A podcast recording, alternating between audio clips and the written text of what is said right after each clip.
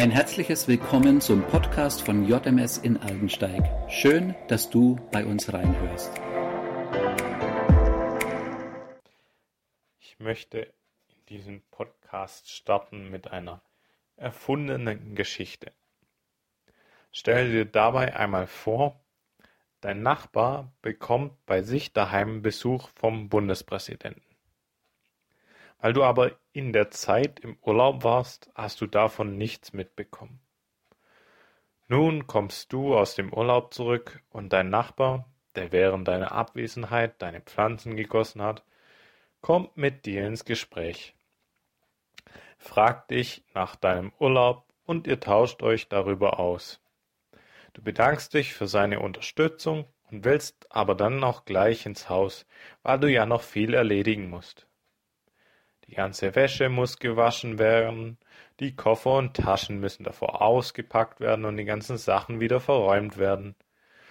Und nicht zu vergessen, die ganze Post und die Nachrichten, die du in der Zeit bekommen hast, müssen ja auch gelesen werden. Viel zu tun also. Doch bevor du dich von deinem Nachbarn verabschieden kannst, spricht er dich an. Wusstest du, dass der Bundespräsident ganz gern den und den Kuchen mag? Nein, woher sollte ich das auch wissen, erwiderst du.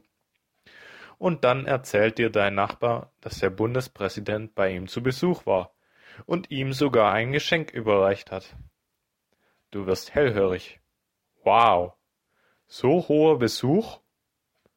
Jetzt rücken die ganzen To-Dos in den Hintergrund und du willst mehr wissen?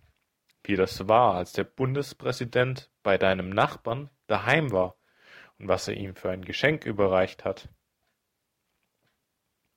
So eine Geschichte wird dir und mir wahrscheinlich nicht begegnen. Aber ist es vielleicht möglich, dass bei dir jemand zu Besuch ist, der mehr Macht hat als der Bundespräsident? Ist es möglich, dass diese Person dir sogar das beste Geschenk deines Lebens gemacht hat. Ja, es ist möglich, und du wirst es dir wahrscheinlich denken. Jesus Christus ist mächtiger. Er ist der König der Könige und steht auch über dem Bundespräsidenten. Und er hat dir das beste Geschenk deines Lebens gemacht, als du ihn im Glauben angenommen hast. Er hat ewiges Leben geschenkt. Bist du mit deinem Nachbarn schon einmal darüber ins Gespräch gekommen, wenn sie nicht an Jesus glauben? Weil Jesus ist der König der Könige und er schenkt uns kostenlos und ohne eigene Leistung das ewige Leben. Und deshalb sollten wir doch darauf bedacht sein, dass wir unseren Nachbarn wenigstens davon erzählen. Oder etwa nicht? Unsere Nachbarn haben vielleicht viel zu tun, aber die gute Nachricht sollte sie hellhörig werden lassen. Ich möchte dich damit nicht zu etwas zwingen, und schon gar nicht möchte ich dich dazu bringen, deinen Nachbarn etwas überzustülpen. Aber ich möchte zum Nachdenken anregen,